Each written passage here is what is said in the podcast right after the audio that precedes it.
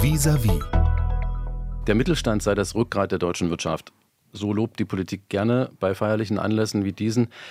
Um das mal ein wenig anschaulich zu machen, wie groß und wichtig ist denn der Mittelstand? Wie viele Unternehmen umfasst er? Wie viele Beschäftigte hat er?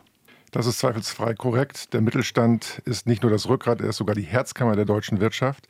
Von insgesamt rund 3,5 Millionen Unternehmen in Deutschland sind 99 Prozent kleine und mittelständische Unternehmen. Sie ähm, bilden sieben von zehn Auszubildende aus. Sie umfassen rund 60 Prozent der Bruttowertschöpfung und 54 äh, Prozent der abhängig Beschäftigten in Deutschland.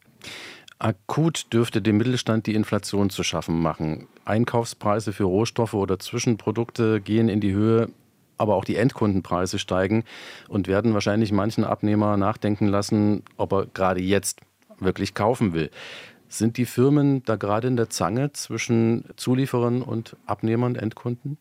Eine Reihe von Unternehmen sind tatsächlich in dieser Situation. Nur man darf nicht verkennen, dass äh, die hohen Preise nur ein Aspekt sind. Ein anderer, der auch eine große Rolle spielt, sind die gestiegenen Kosten. Und da meine ich nicht nur die Energiekosten, sondern auch die Kosten für die Beschäftigten. Ich bitte zu bedenken, dass es gerade erhebliche Lohnforderungen gibt, nicht nur für den öffentlichen Dienst, sondern auch in der Privatwirtschaft. Und diese Lohnforderungen, wenn sie sich dann tatsächlich in der Höhe oder auch nur am Bruchteil dieser Höhe durchsetzen würden, wären eine extreme Kostenbelastung, die zu kompensieren mittelständische Unternehmen weniger stark in der Lage sind als Konzerne.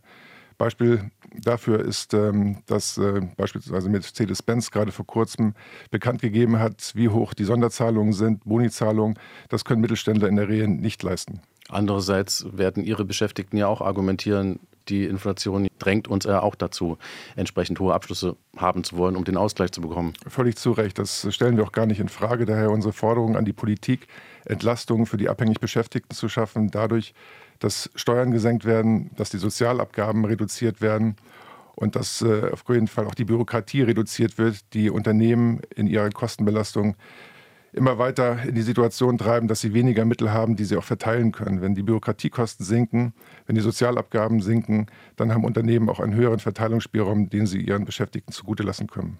Nun sind Inflation, Energiepreise, hohe Tarifabschlüsse nicht die einzigen Belastungen für Unternehmer. Ein schon lange schwelendes Problem ist Personalmangel auf allen Ebenen. In der Gastronomie zeigt sich das Phänomen, dass scheinbar schlagartig an allen Ecken und Enden Arbeitskräfte fehlen und auch nirgends mehr zu finden sind, egal was man unternimmt. Hören Sie Gleiches auch aus Ihren Betrieben? Ja, es handelt sich bei weitem nicht mehr nur um einen Fachkräftemangel, der so die Schlagzeilen beherrscht, das ist in der Regel auch ein Arbeitskräftemangel. Es sind also nicht nur Hochqualifizierte, sondern auch Personen, die in niedrig qualifizierten Tätigkeiten ihren Dienst verrichten. Da haben wir ähnliche Erfahrungen auch gemacht und ähm, das verschärft sich in letzter Zeit zusehends. Es ist also keinesfalls so, dass es hier eine Entspannung gegeben hat. Ganz im Gegenteil, die Situation spitzt sich immer weiter zu. Haben Sie eine Erklärung dafür, dass das so schlagartig äh, offenkundig geworden ist? Demografische Probleme haben wir schon länger. Das ist ja nichts, was äh, normalerweise explosionsartig sich zeigt.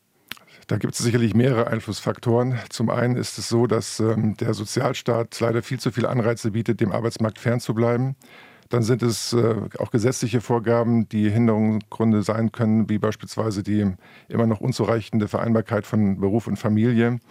Beschränkung der Arbeitszeit. Wir plädieren beispielsweise dafür, als Bundesverband Mittelständische Wirtschaft keine Wochenarbeitszeit in Höhe von 40 Stunden vorzuschreiben, sondern Jahresarbeitszeitkonten, sodass äh, Unternehmen auf die Auftragssituation, die sie gerade haben, flexibel reagieren können und nicht darauf angewiesen sind, gesetzliche Vorgaben einhalten zu müssen, die ihnen das unternehmerische Handeln weiter erschweren. Bemerken Sie da ein Entgegenkommen, ein Verständnis auf Seiten der Politik? Es gibt Verständnis, aber es gibt auch bedauerlicherweise immer noch zu viele Hemmschuhe seitens der Ampelkoalition, die eher bestrebt ist, so zumindest unsere Wahrnehmung, den Status quo festzuschreiben und nur an Randbereichen leichte Erleichterungen durchzuführen, die allerdings äh, dem Ziel konträr laufen, eine Flexibilität auf Preiseebene zu erreichen.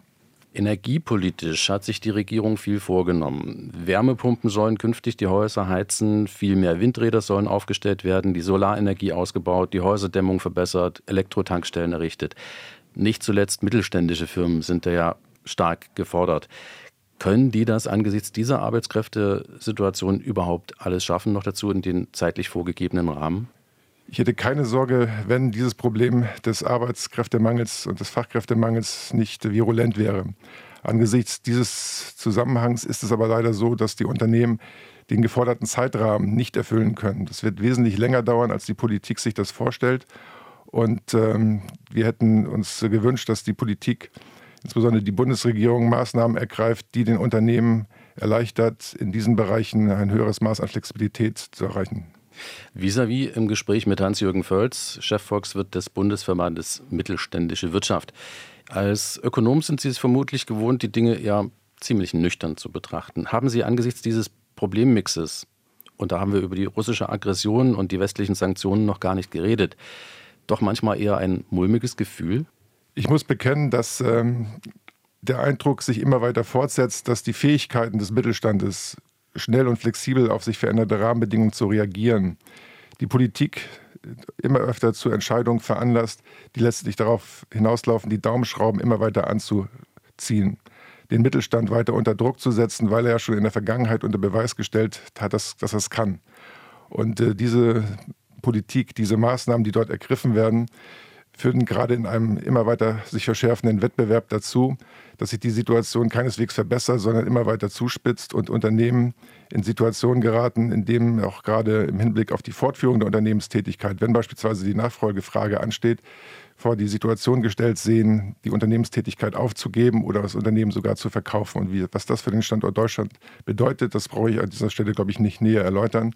Wenn der Mittelstand wegbricht, dann ist äh, die Grundlage für den Wohlstand in Deutschland mehr als gefährdet. Und es gibt ja durchaus schon Cassandra-Rufe und einzelne Verbandsvertreter, die genau davor warnen, dass also der Mittelstand tatsächlich in einer existenziellen Krise steckt oder zumindest Teile davon. Völlig zu Recht. Dem ist nichts hinzuzufügen. Genauso verhält es sich.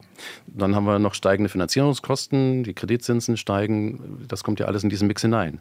Auch da gibt es Rückmeldungen aus unserer Mitgliedschaft, dass Unternehmen, die teilweise über 70-jährige Geschäftsbeziehungen zu ihren Hausbanken haben, feststellen, dass sie von ihren Banken unter Druck gesetzt werden, dass äh, die Zinsen angehoben werden und äh, dass äh, in Frage gestellt wird, ob sie weiterhin ein verlässlicher Partner sind, allein schon wenn die Kontobewegungen und die Umsätze nicht mehr dem Maßen erstechen, die man vor, vor der Pandemie gehabt hat. Die Unternehmen also auf diese Weise auch, was die Finanzierung angeht, unter erheblichen Druck geraten was besonders bedauerlich ist, denn sie sollen ja, wie wir alle wissen, die digitale und äh, die grüne Transformation hin zur Klimaneutralität stemmen. Ohne Finanzierungshilfen geht das nicht. Zu einem festlichen Mittelstandstag kommen zahlreiche Politiker und halten Reden. Wenn Sie denen ein paar Wünsche mitgeben sollten, was würden Sie zuvörderst nennen? Bürokratieabbau. Im Koalitionsvertrag wurde versprochen, dass die Bürokratie reduziert wird. Auch Minister Habeck hat sich zu Beginn des Jahres 2022, wo wir mit ihm ins Gespräch gekommen sind, uns gegenüber auch dahingehend geäußert, dass sein Ziel ist, vier bis fünf erhebliche Bürokratiemonster abzuschaffen während seiner Legislaturperiode. Danach kam der 24. Februar und die Agenda ist von heute auf morgen umgestoßen worden. Nichtsdestotrotz, der Koalitionsvertrag geht davon aus, dass die Bürokratie reduziert wird. Wir verlassen uns darauf. Und der politische Wille ist sicherlich auch vorhanden. Jetzt geht es darum, hier den Worten Taten folgen zu lassen. Genügend Vorschläge liegen vor. Wir selbst haben zwei Bürokratieumfragen unter unserer Mitgliedschaft durchgeführt und äh, einen ganzen Katalog von konkreten Vorschlägen unterbreitet. Sie liegen dem Bundeswirtschaftsministerium vor. Es geht jetzt nur noch um das Umsetzen. Staatliche Hilfsprogramme fordern Sie nicht. Das ist ja eigentlich inzwischen sehr in Mode, dass äh, man sich daran gewöhnt, dass der Staat letzten Endes dann irgendwie eingreifen muss. Äh, das hat dann vielleicht mit Marktwirtschaft nicht mehr so viel zu tun, aber es ist irgendwie Zeitgeist. Ja, Sie sind äh, das Ultima Ratio, der Rettungsring sozusagen, wenn in allen anderen Bereichen versagt worden ist. Die Unternehmen wünschen sich in der Regel ein Level Playing Field, gleiche Wettbewerbsbedingungen, nicht nur national, sondern auch international auf europäischer Ebene, aber auch weltweit.